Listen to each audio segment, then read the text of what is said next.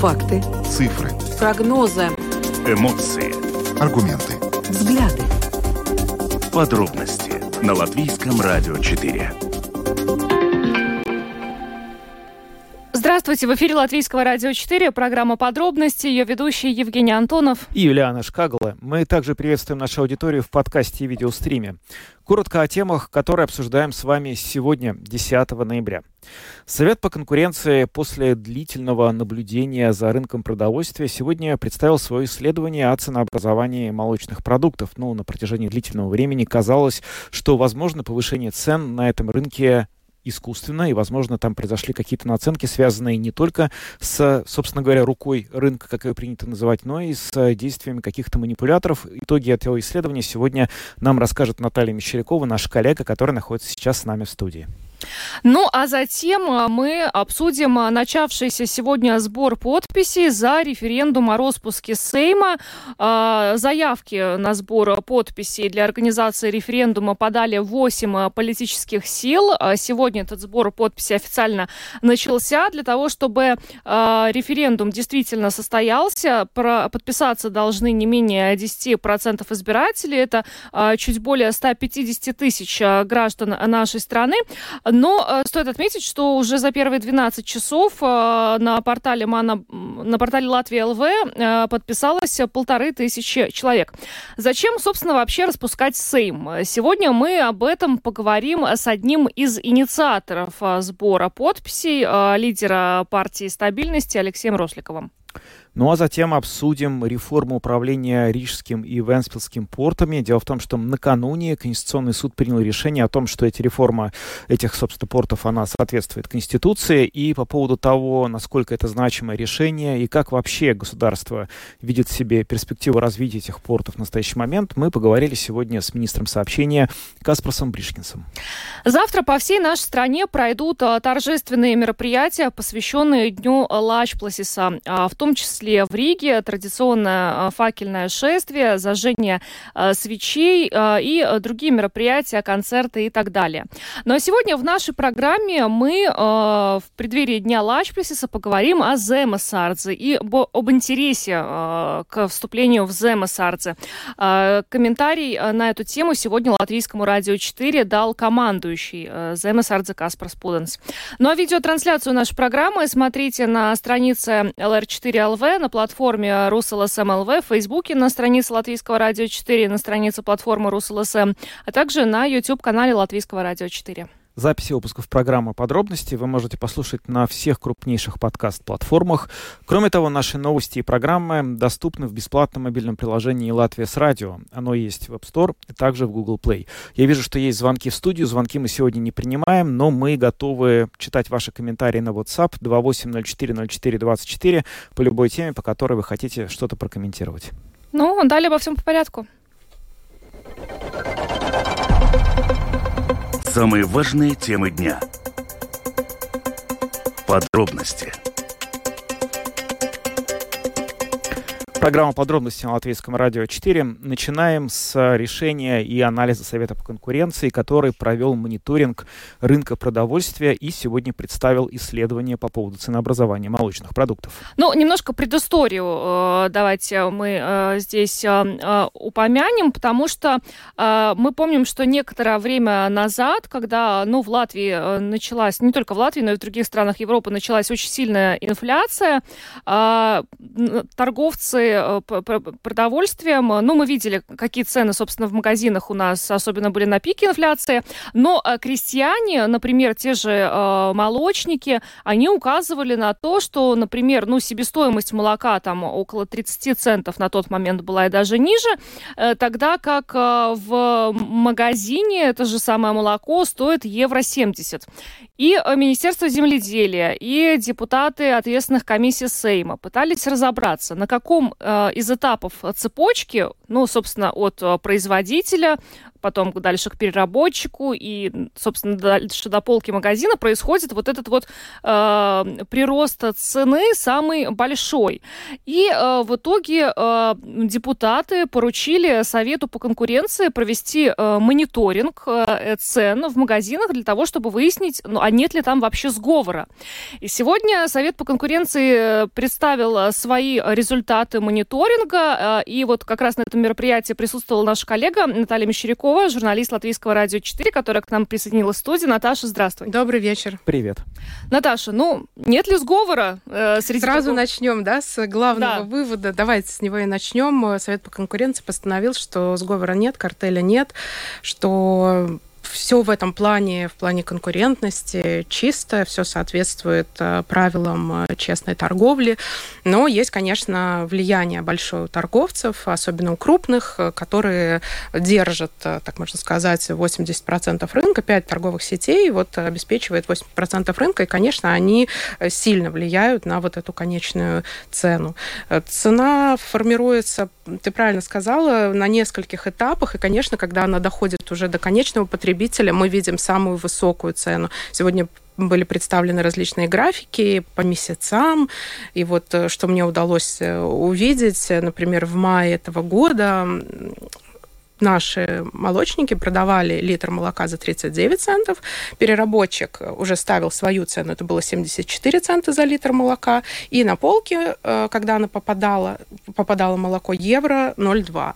39 74 да. евро 0,2. Это просто фактически добавляется полная стоимость молока на каждом Представляешь? этапе. Подожди, а, а как бы это нормально вообще? То, что, то есть... Энергоресурсы, да. оплата работников, содержание магазина. Все должен учитывать э, торговец в том числе. Безусловно. А вообще в целом вот есть, может быть, какие-то, э, как это мировая практика? То есть вот, например, мы знаем, ну, то есть мы примерно понимаем, что для того, чтобы это литр молока произвести, ну, нужно ферму, ее нужно как-то обогреть, коров нужно кормить, потом их нужно подоить, это все нужно куда-то отвезти, да? Это затраты продавца. Переработчик тоже что-то делает. Но разве вот это возможно, что прямо и тот, и другой, и третий добавляет ровно одинаково одинаковую стоимость. Закладывали свою цену. Знаешь, я так поняла, что сегодня, может быть, немножко на другое даже был mm. акцент. Mm. Это не, не самое главное. Ну, по крайней мере, как мне сказали в Совете по конкуренции, что они не регулируют цены, они не влияют на инфляцию. То, что они смотрели, это вот как э, образуется эта цена и есть ли сговор. Mm-hmm. То есть э, сговора а, нет, понятно. а цена образуется тем, что да, каждый добавляет какую-то свою часть.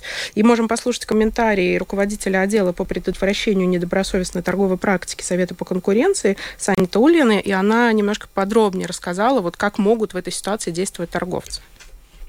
Ja mazumtirgotāji nu, redz, ka tas ir ejošs produkts, tad viņi ar to produktu pie, если какой-то товар является ходовым, то продавец может им привлекать покупателей, то есть ставить цену даже ниже себестоимости и продавать так какое-то время. Торговец знает, что потребитель придет в магазин и не купит только одно молоко. Мы констатировали, что убытки были именно из-за продажи молока. И вот покупатель придет, купит и сыр, и сметану, и еще что-то, и так продавец заработает. Да, торговец может за что-то заплатить из своего кармана. Данные нам это показали. Что касается наценки, то мы не оценивали, нормальная она или нет.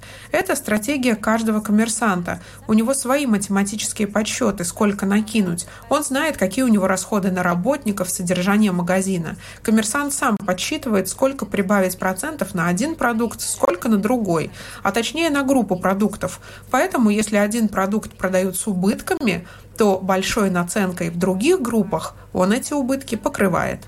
Viņi tos zaudējumus ar lielo uzcenojumu nosaktu. Угу. То есть они не оценивали, ну, можно ли настолько повышать э, цены. Главное, чтобы не было сговора. Но при этом тоже интересная информация э, прозвучала сегодня на этой презентации э, данных мониторинга, что все-таки, ну, если мы уже говорим о молочной продукции, не все молоко стоило так дорого, потому что у магазинов есть собственные бренды. Да, собственные бренды стоили дешевле. В три с половиной раза. В три с половиной раза. Ну, то есть можно же продавать не так дорого, получается? Ну, получается, можно. Ну, как и сказала, да, госпожа Ульяна, что каждый коммерсант э, вот может в этой связи делать... То есть наш выбор, мы покупаем этот э, продукт за такую стоимость или не покупаем. То есть вот, вот что мы можем, как мы можем влиять.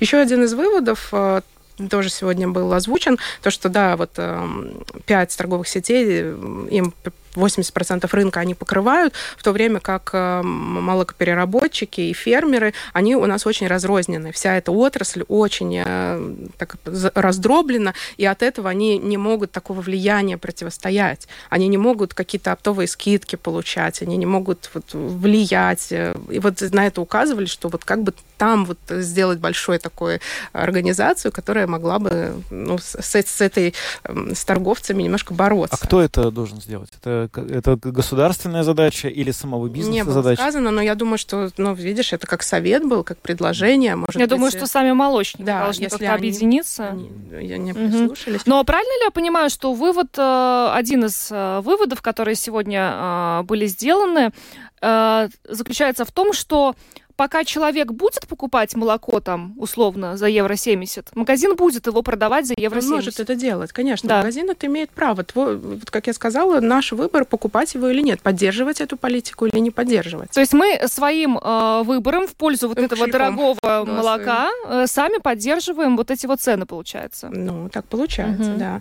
И еще, что был интересный момент, э, указывал в Совете по конкуренции, э, когда сам фермер понижал цену на молоко, то это все равно чувствовалось немножко в каких-то вот центах, это чувствовалось на конечном потребителе. То есть тогда вот вся эта цепочка, она тоже на несколько там центов или 10 или там меньше, э, она тоже, ну то есть мы чувствовали эту цену уменьшения. А что касается сыра и сметаны, вот там эти изменения происходили не так уже четко, э, они могли произойти, мы могли почувствовать это изменение в другой месяц, э, не было такого баланса. Вот на это тоже указывали в Совете по конкуренции, mm-hmm. что ну, не так ровно шло вот это вот по этой цепочке это цены. Угу. Вот я еще хочу представить мнение Яниса Шолкса. Он председатель правления Латвийского Центрального Союза молокопереработчиков. Он тоже был на сегодняшней пресс-конференции, слушал, смотрел. И вот я после того, как мероприятие закончилось, к нему подошла с вопросом, ну вот что он, согласен ли он с этими выводами, потому что он все-таки работает непосредственно молоком, как он видит эту ситуацию и как, как ему эти результаты. Так что можем его комментарий послушать.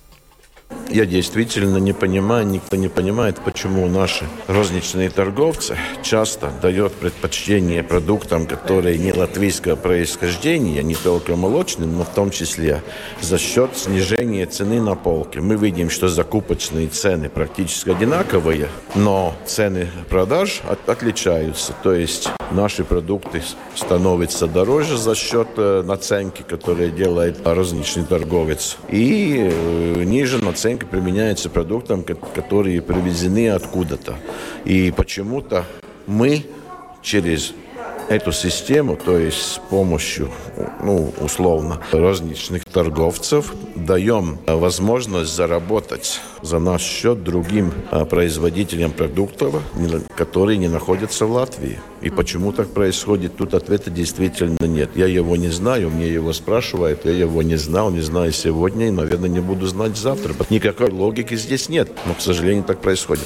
Мы знаем, что также наши торговцы применяют разные наценки. Бывают акции, где наценки почти нет, бывает, где на 20-30%, что в нашем понятии было бы логично. Но то, что переступает 50%, как мы видели больше, даже средняя наценка на сыр 50 26% средняя. Это не говорит, что только 50, это 6, может быть и меньше, может быть и больше. Но мы знаем, что в основном это даже 70, 80 и то и переступает 100%. Это в моем понятии, в нашем понятии, ну, нелогично недопустимо. Но если посмотреть на результаты, которые имеют наши основные сети, то это миллионы евро, которые они зарабатывают каждый год. Ну, значит, откуда-то деньги берутся. Деньги так просто в деревьях не растут, их надо заработать. Но тут довольно простая возможность, как это сделать.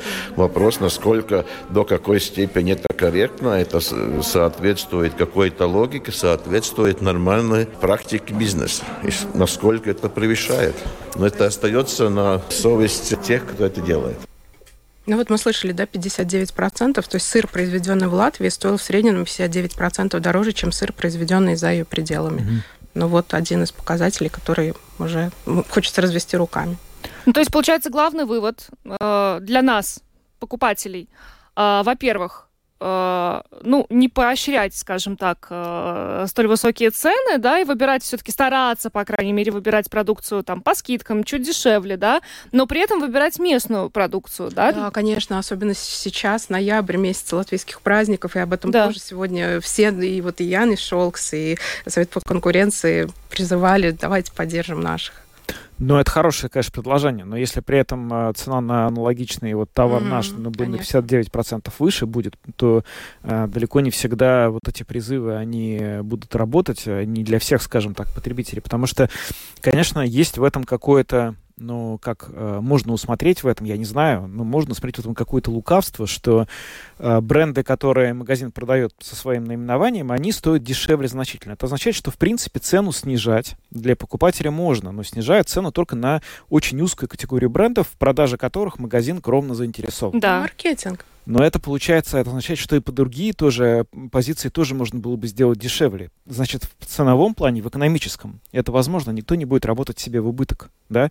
И тут мы уже вступаем на очень зыбкую почву, потому что понятно, что Совет по конкуренции может понаблюдать за рынком и что-то там себе, ну, вы, выпустить какой-то отчет, но, конечно, это не плановая экономика, слава тебе, Господи, никто не будет здесь влиять на то, чтобы люди цены снижали, но, в общем, с другой стороны, вся информация представлена, и потребитель должен теперь делать выводы самостоятельно. Да. Но э, не только ведь молочные продукты подорожали. Э, Совет по конкуренции планирует э, как-то вести мониторинг относительно цен на остальные продукты да, питания? Да, об этом тоже сегодня сказали, что, в принципе, вот это большое исследование, оно включает в себя не только молочные продукты, но и рыбу, яйца, э, хлеб. Так что все впереди. Э, все эти исследования будут. До конца года обещали предоставить данные по хлебным по хлебной продукции, а в начале следующего года уже яйца, рыба, по-моему, мясо. То есть, по-моему, чуть ли не все группы продуктов представлены, с ними работают, так что будем смотреть, что будем там смотреть, происходит. следить угу. и покупать. Спасибо, Наташа, большое за то, что рассказала нам о э, выводах, сделанных Советом по конкуренции э, в результате этого мониторинга. Ну, э, главный, самый первый, как вот мы сегодня слышали, сговора нет э, между торговцами, но при этом влияние торговцев очень и очень существенно. Ну что ж, идем дальше. Подробности прямо сейчас.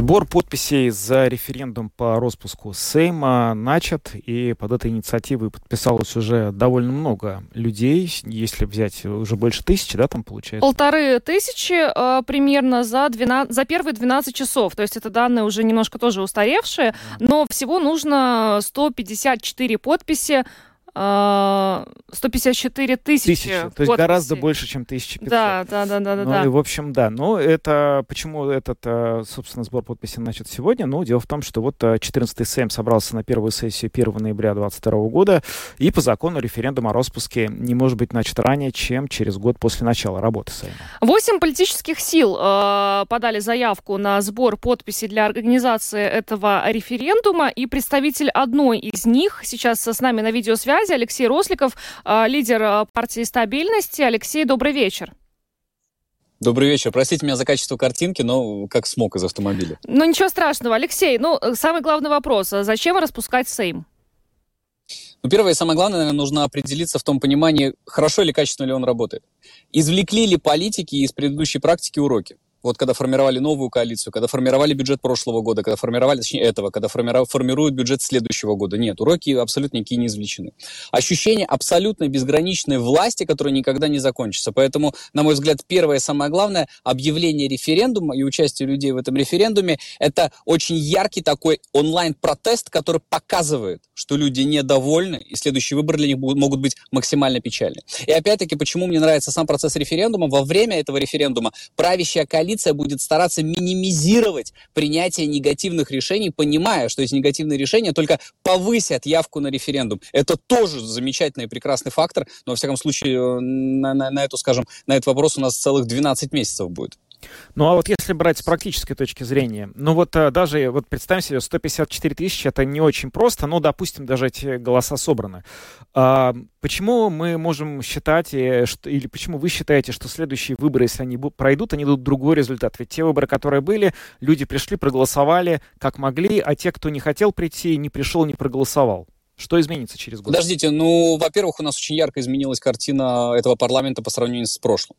А, большая часть населения все-таки проснулась, огромное количество предыдущих старых партий, как я их называю, уже в этом парламенте не присутствует. Это большой тектонический сдвиг, который уже произошел. Наконец-то у нас в стране, вот это слово, оно уже такое заезженное, всех раздражает, но началась нормальная живая демократия, когда, да, у нас есть блок власти, но у нас и отличный оппозиционный блок, хотя это слово безумно не люблю. Люди, которые жестко и четко ежедневно в своей работе показывают этой власти, какие ошибки они совершают. И вы меня простите, я не лукавлю, я думаю, вы подтвердите, сдвиги есть. То есть в этом году, ну вот я поставил летом три задачи, ВНЖ, банки и электричество. ВНЖ на 75% уже решено.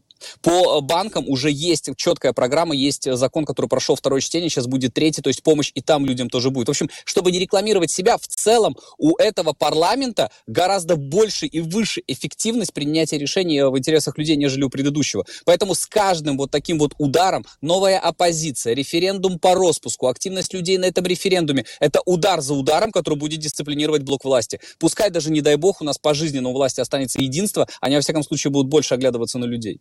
Алексей, вы сказали, что там э, старые партии некоторые ушли после выборов. А это вы кого имеете в виду? Вроде все на месте, но кроме согласия.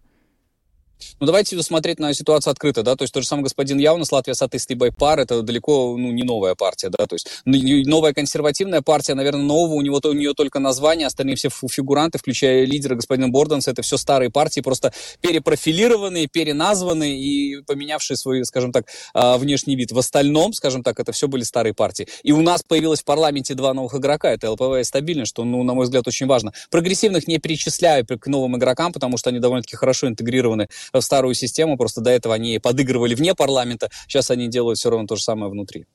Какие шаги вы планируете предпринять в ближайшие месяцы для того, чтобы собрать, как-то вот максимизировать шансы на то, чтобы количество необходимой подписей было собрано? Слышно меня? Пропала да. связь? Да. Слышно, все в порядке. Если да, слышите, да, да, вопрос, да. отвечайте. Первое. На сегодня у нас 4800 подписей уже собрано и огромное количество жалоб. Система зависла. Я уверен, что это количество было бы сегодня уже где-то по 20 тысяч. Если мы в первые три месяца не соберем нужные 150 тысяч, потом шансов нету абсолютно никаких. Но я уверен в хорошем и позитивном результате, потому что, во-первых, вы правильно сказали, 8 партий подали, а еще большая часть а, партий не подавали, но они заинтересованы в этом результате. Огромное количество общественных деятелей сейчас на своих стараются на своих социальных платформах рекламировать это мероприятие, поэтому, ну, на мой взгляд, очень большой такой десант политически ввязан в этот процесс, и эти 150 тысяч зависят уже не только от меня, а от, огромного количества людей, и мы их соберем. Алексей, ну смотрите, вот буквально в конце октября были опубликованы э, СКДС новые рейтинги партий. Э, как э, проголосовали бы граждане, если бы выборы прошли э, завтра.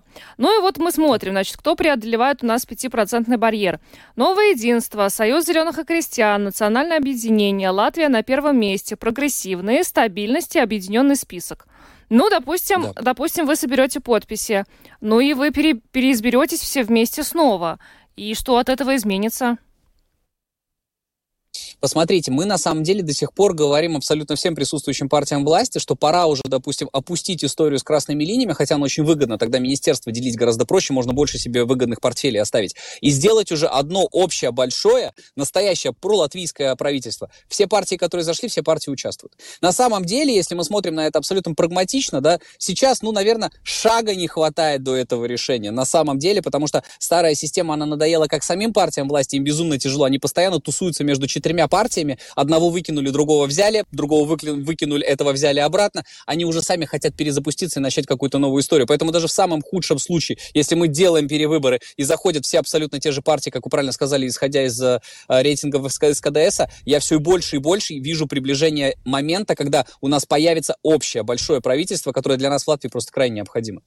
Да, вы думаете, что, ну, например, в правительстве будет, э, ну, не знаю, Кришинис Каринш, Айнер Шлессерс и Алексей Росликов. Это возможно? Я на Такой господин, как господин Каринш, он присутствовать уже в правительстве не будет абсолютно никогда, вы это должны понимать, потому что даже единство а, старается от своих супертоксичных а, политиков избавляться довольно-таки быстро и эффективно. Это абсолютный факт. Мы посмотрели на примере господина Рейерса, несмотря на то, что он прошел по мягкому мандату, все равно в министерство ему попасть уже не удалось, потому что, забрежая за предыдущие 10 лет, он очень сильно а, поломал нашу экономику, а, соответственно, залез в карман каждому из нас. Поэтому перестаньте, даже единство, несмотря на весь свой негатив, способно учиться и принимать а, правильные и, скажем так, верные решения. Ну что, спасибо вам большое за, за то, что подключились к нашему эфиру. Алексей Росликов, э, лидер э, партии стабильности, был с нами на видеосвязи. Спасибо и хороших выходных вам.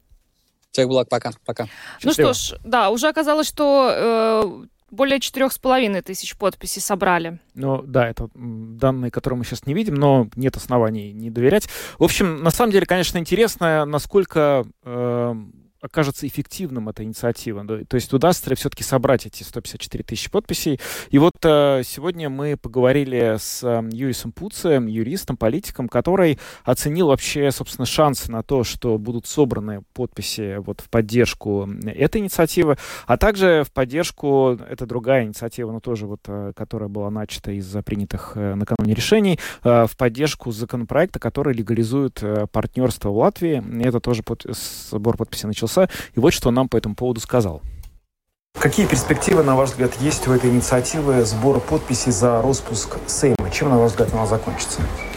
Э, Распуск Кейма, этот, э, этот сбор подписей идет через э, целый год, и он только проводится, ну, большинство подписей забирается в интернете, так что там есть объективные лимитации, и большинство людей это как бы, ну, не легко это делать, и там очень большой кворум надо забрать, 150 тысяч подписей, это много, и в предыдущем Сейме три или четыре раза это было сделано, собирание голосов никогда не собиралась, даже когда принимались, ну, в обществе очень такие трудные вопросы, как там, например, COVID, э, все эти э, ограничения, все это было принято, в обществе были много людей против, но все равно э, подписи не собирались.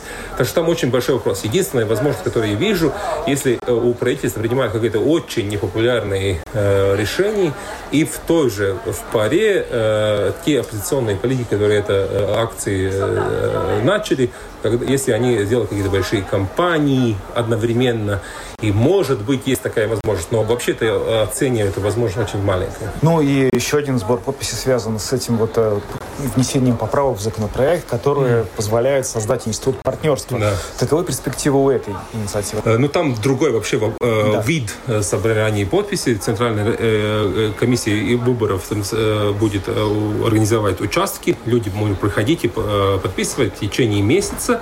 Там очень малое как бы, время. Тоже надо собирать 150 тысяч тысяч э, подписей. Единственная возможность, как я вижу, как забрать этот, если те э, оппозиционные политики, которые подписали э, этот запрос о проведении этого сбора подписей, если они работали бы вместе, и э, как бы свои аудитории, в каждой своей аудитории на, набирали э, очень большую мощь э, подписчиков. Это в первую э, очередь национальное объединение, есть, есть свои э, избиратели. Ну и Шлессер сейчас очень эффективен оппозиционный политик. Э, если они обе и там другие партии могли, э, каждый бы работал на 150% своих возможностей, тогда я думаю, что может собрать. Но в этом плане тоже я, э, ну если мы сказали возможность, здесь побольше возможность собрания, чем на распуск Сейма, но я все равно считаю, что, наверное, не наберут. Юрий Спуца, юрист и политик, сегодня сказал, что э, в комментарии Латвийскому радио, что с его точки зрения сбор подписей за э, как за распуск Сейма, так и за легализацию вот, э, партнерства не приведет к результату и закончится практически ничем. Такая его точка зрения. Ну, немножко уточню только про легализацию э, партнерства. Значит, э, подписи будут, э, подписи собира, будут собирать не за легализацию, а, собственно, наоборот. Вчера вот Виллис Криштопанс нам сказал, что что э, подписали 34 депутата Сейма прошение э, президенту Эдгару Ренкевичу о приостановке публикации поправок э, к закону, ну вот к пакету законов о, э, институте партнерства для того, чтобы инициировать референдум о введении института э, партнерских отношений в Латвии. И Эдгар Ренкевич сказал, что ну если есть такие подписи. Если э, треть депутатов считают, что э, нужно делать, э, вот этот референдум проводить, то, соответственно, значит, э, нужны дискуссии, будем проводить. Теперь последнее слово уже за избирателями, все в руках избирателей, как они решат. Но, правда, президент э, не назвал конкретную дату, когда он подпишет решение о приостановке публикации э, закона, но, тем не менее, да, все будет происходить. Ну да, но, вероятно, если вот, как сказал господин Пуц, на вот этот вот сбор подписей отводится месяц по законодательству, то, вероятно, месяц мы подождем, а потом президент, если это количество подписей необходимо не будет собрано, он просто подпишет, это вступит в силу. Подписи собраны. То есть президент получил 34 подписи депутатов, и теперь он приостанавливает. Вопрос только, когда он приостановит. Да. Ну, хорошо. Ну что ж, идем дальше, поговорим о вчерашнем решении Конституционного суда о реформе управления э, Рижским и Венспилским э, портами. Самые актуальные темы дня. Подробности Конституционный суд Латвии признал соответствующую конституцию реформу управления портами Риги и Венспилса. Это дело было возбуждено по заявлению 22 бывших и действующих депутатов Сейма. А, да, что, что вообще нужно напомнить, что означала эта реформа. Реформа а, управление портами предусматривало, что крупные порты, это Рижский и Венспилский, э, уйдут под управление государства.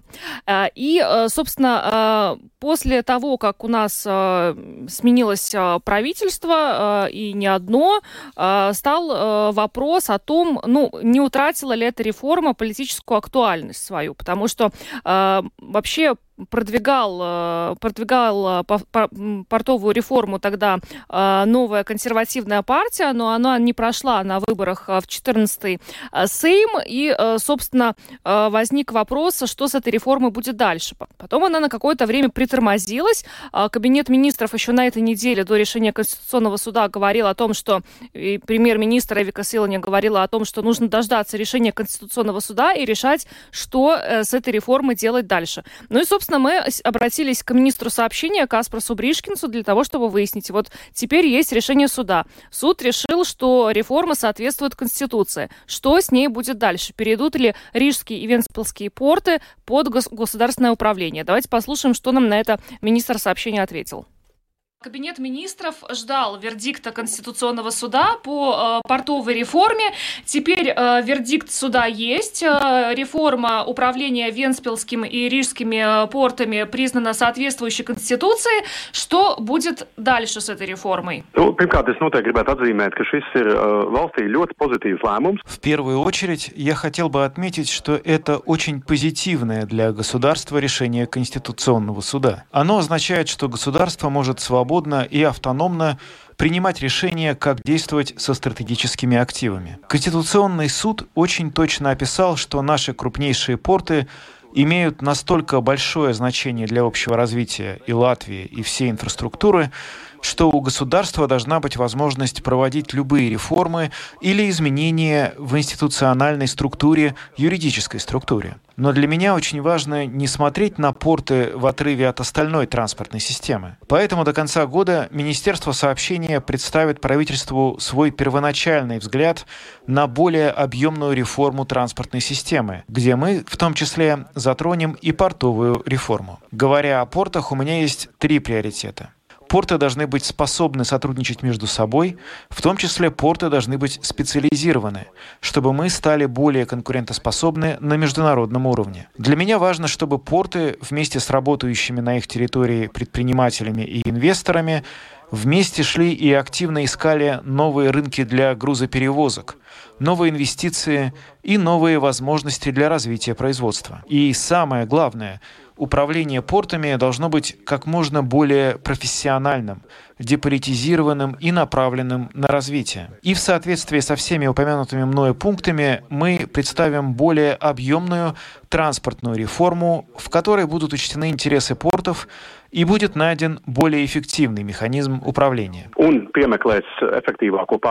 Mehānismu. Ну, вы э, сами упомянули, что управление портами не должно быть э, политизировано, и как раз вот эта э, реформа предусматривала, что порты Рижские, Венспилские уйдут под управление государства, но, тем не менее, эта реформа как-то затормозилась. Теперь они, после решения Конституционного суда, перейдут под управление государства? Как будет дальше вот развиваться именно эта реформа управления?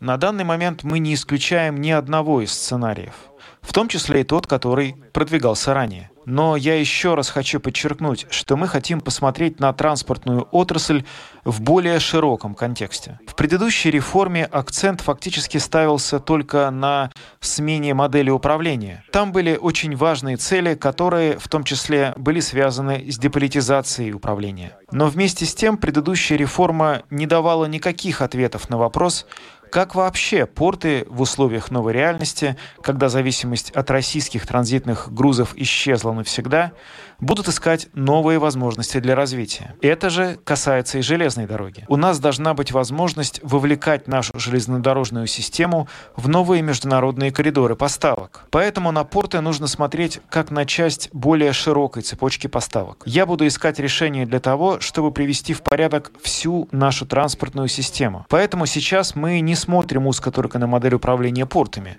Конечно, этот вопрос мы тоже решим. Мы оцениваем, как мы можем сделать все наше транспортное хозяйство более эффективным. У нас 15 обществ капитала в транспортной отрасли. И очень часто они работают как бы раздробленно, отдельно друг от друга. У портов свой цикл развития. У железной дороги свой. Дороги тоже отдельно. Я хочу посмотреть, как это все можно скоординировать и интегрировать, чтобы увеличить объемы экспорта, одновременно привлекая и государственные инвестиции, и деньги из еврофондов, чтобы делать это все намного более эффективно. Apgūstot Eiropas fondu uh, līdzekļus, lai mēs to darītu daudz, daudz эффективнее. Но то, о чем вы говорите, это такой достаточно, мне кажется, долгосрочный процесс, да? Он не займет неделю или даже месяца. Но что будет до тех пор, пока не будут найдены эти решения, о которых вы говорите? Ну, мы мы будем работать очень-очень быстро, поскольку мы уже договорились о стратегическом сотрудничестве с Международной организацией экономического сотрудничества и развития, членом которой является и Латвия. ОСР принимает участие в международных транспортных форумах, где собираются ведущие мировые эксперты, занимающиеся как раз вопросами управления этой сферой. Если мы посмотрим, как транспортная отрасль управляется в северных странах, или даже в соседней Эстонии,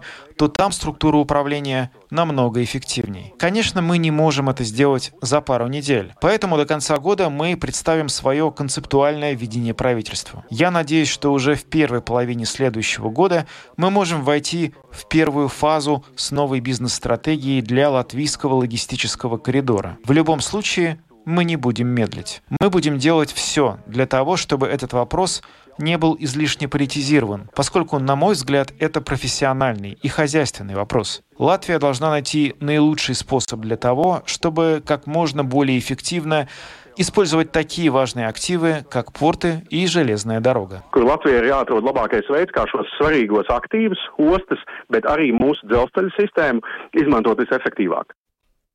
Это был Каспарс Бришкинс, министр сообщения, который прокомментировал для программы подробности тот факт, что вот э, реформа управления Рижским и Венспилским портами признана соответствующими Конституции.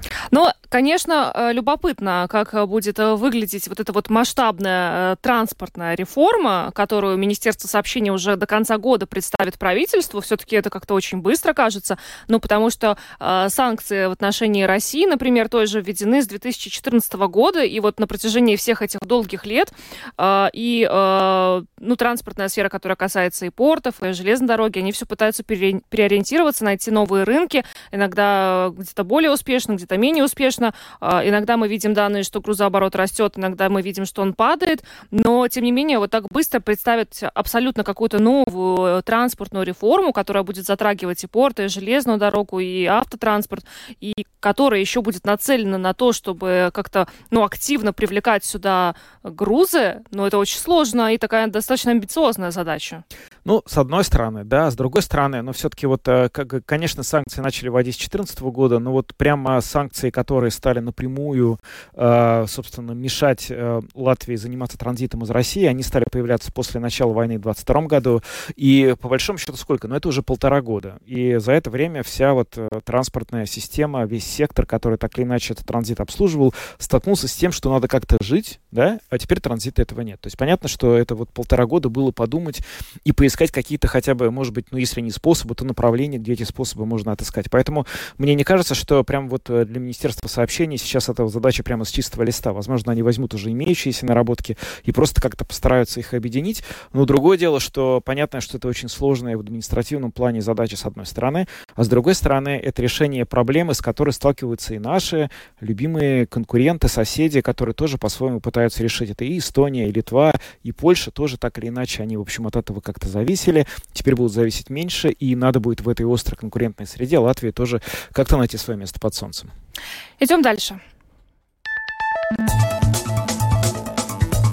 Латвийское радио 4. Подробности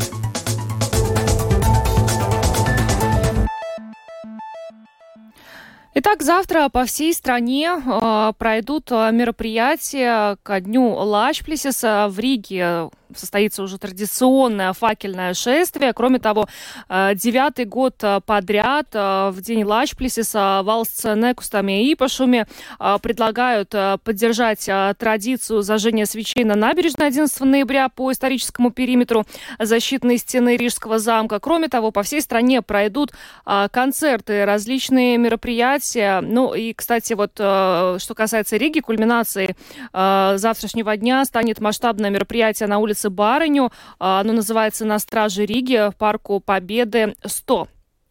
И вот сегодня в гостях у программы «Домская площадь» был командующий замысардзе Каспарс э, Пуденс, который в разговоре с нашим коллегой Андреем Хуторовым прокомментировал несколько вопросов. И среди них э, было, как, собственно говоря, то, что наибольшей степени его беспокоит с точки зрения безопасности. Ответ был, надо сказать, достаточно неожиданный. Так и то, до какой э, степени по-прежнему пользуется, в общем, спросом, популярностью замысардзе, насколько туда с охотностью идут люди. Давайте послушаем, что он сказал. Если говоря об основных э, вызовах, угрозах, э, какие вас беспокоят больше всего в сегодняшней ситуации, как командира ЗМСРДЗ? Nu, patiesībā man šobrīd visvairāk uztrauc uh, tie uh, uzbrukumi vai, vai apdraudējums, kas tiek mums radīts varbūt uh, informatīvajā telpā. Man liekas, tas ir pats būtiskākais. Mēs fiziskus uzbrukumus uh, daudz vieglāk ir novērtēt, daudz vieglāk saprast un tiem sagatavoties. Mēs patstāvīgi strādā mūsu dienesti kopīgi, un mēs redzam to, kāds ir situācija aiz robežas, kāds ir pretinieka potenciāls. Saprotam, ka šobrīd tas ir iesaistīts kaut kur citur, un skaidrs, ka Ukraina mūsu vietā viņus satur uh, savās robežās. Uh, bet tieši draudi mūsu informatīvajā telpā ar to mēs sastopamies ikdienā. Un, man liekas, tas ir tas lielākais apdraudējums, kas tiek vērsts uz mūsu sabiedrības šķelšanu. Jā, citreiz uz mūsu valstiskās tādas vienotības vai valstiskās uh, statusa un um, valsts kā tādas varbūt noniecināšanas, citreiz радот tiešām cilvēkiem неустицību savai valstī. То есть, иными словами, угроза по всем фронтам, и как вы только что обозначили, прежде всего это угроза в информационном э, пространстве, потому что, как сказал только что господин э, Пуданс, физическое нападение всегда проще заметить, и идет мониторинг ситуации, которая показывает, что большой восточный сосед больше занят происходящим, очевидно, в э, Украине. А мы помним, как полтора года назад, когда начиналась э, эта война, вы удовлетворенно отмечали, что возрос, заметно возрос интерес к службе в рядах э, ЗМСРД. Отмечаете ли вы такой интерес и сейчас, когда глобальных вооруженных конфликтов становится все больше и больше, и все они в какой-то такой, как бы далеко, но где-то сравнительно, в сравнительной близости от Латвии, если исходить из времени, которое занимает э, полет, ну, допустим, из Риги в Израиль? Es tomēr teiktu, ka joprojām tas galvenais uh, motivators, kas uzrunā cilvēkus pieņemt lēmumu iestāties zemesardzē, un, un tādu joprojām ir daudz, lai arī skaits vai intensitāte ir samazinājusies, ir tomēr Krievijas uzbrukums uh, Ukrainai. Tas ir uh, tomēr tuvāk mums tepat un, un saprotamāks, un uh, tas uh, pretinieks vai, vai Krievija, skaidri pasakot, Krievija ir tomēr mums blakus. Un, uh, tas ir galvenais, ko es redzu, kas iedrošina cilvēku šādu lēmumu pieņemt.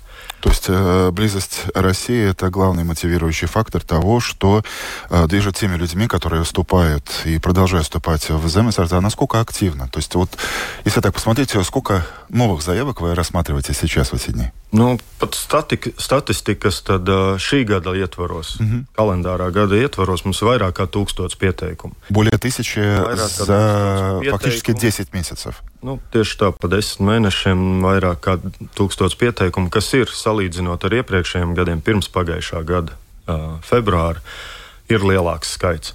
Pagājušajā gadā gan visa gada laikā mums bija vairāk kā 5000 pieteikumu. Tātad pagājušais gads, protams, mainoties šai situācijai, lika cilvēkiem pārvērtēt savas vērtības vai savu laiku, kam viņi to var ziedot.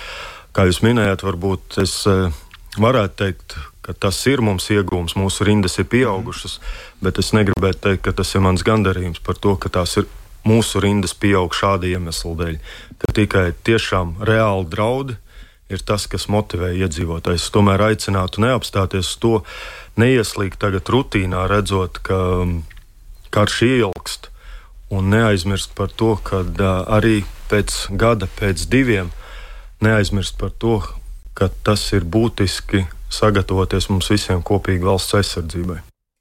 Это был Каспарс э, Пуденс, э, командующий Земесардзе, который нашему коллеге Андрею Хуторову в эфире программы «Домская площадь» рассказал о том, как он видит э, главные угрозы для настоящего момента. Он сказал, что наиболее сложно было бы отражать угрозы в информационном пространстве, их просто сложно заметить, в отличие от физически возникающих угроз. И также немного раскрыл, собственно, то, что происходит с заявками на поступление в ряды Земесардзе. Сейчас в этом году порядка тысячи заявлений поступило, а вот в прошлом году, когда когда была, Россия начала вторжение в Украину, было подано почти 5 тысяч таких заявлений. Но он также упомянул, что не все желающие попадают в ряды Замисардзе. Многие отсеиваются в процессе отбора.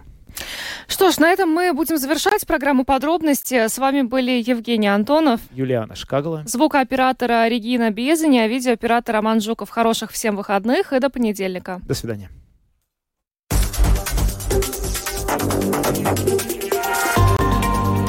Латвийское радио 4.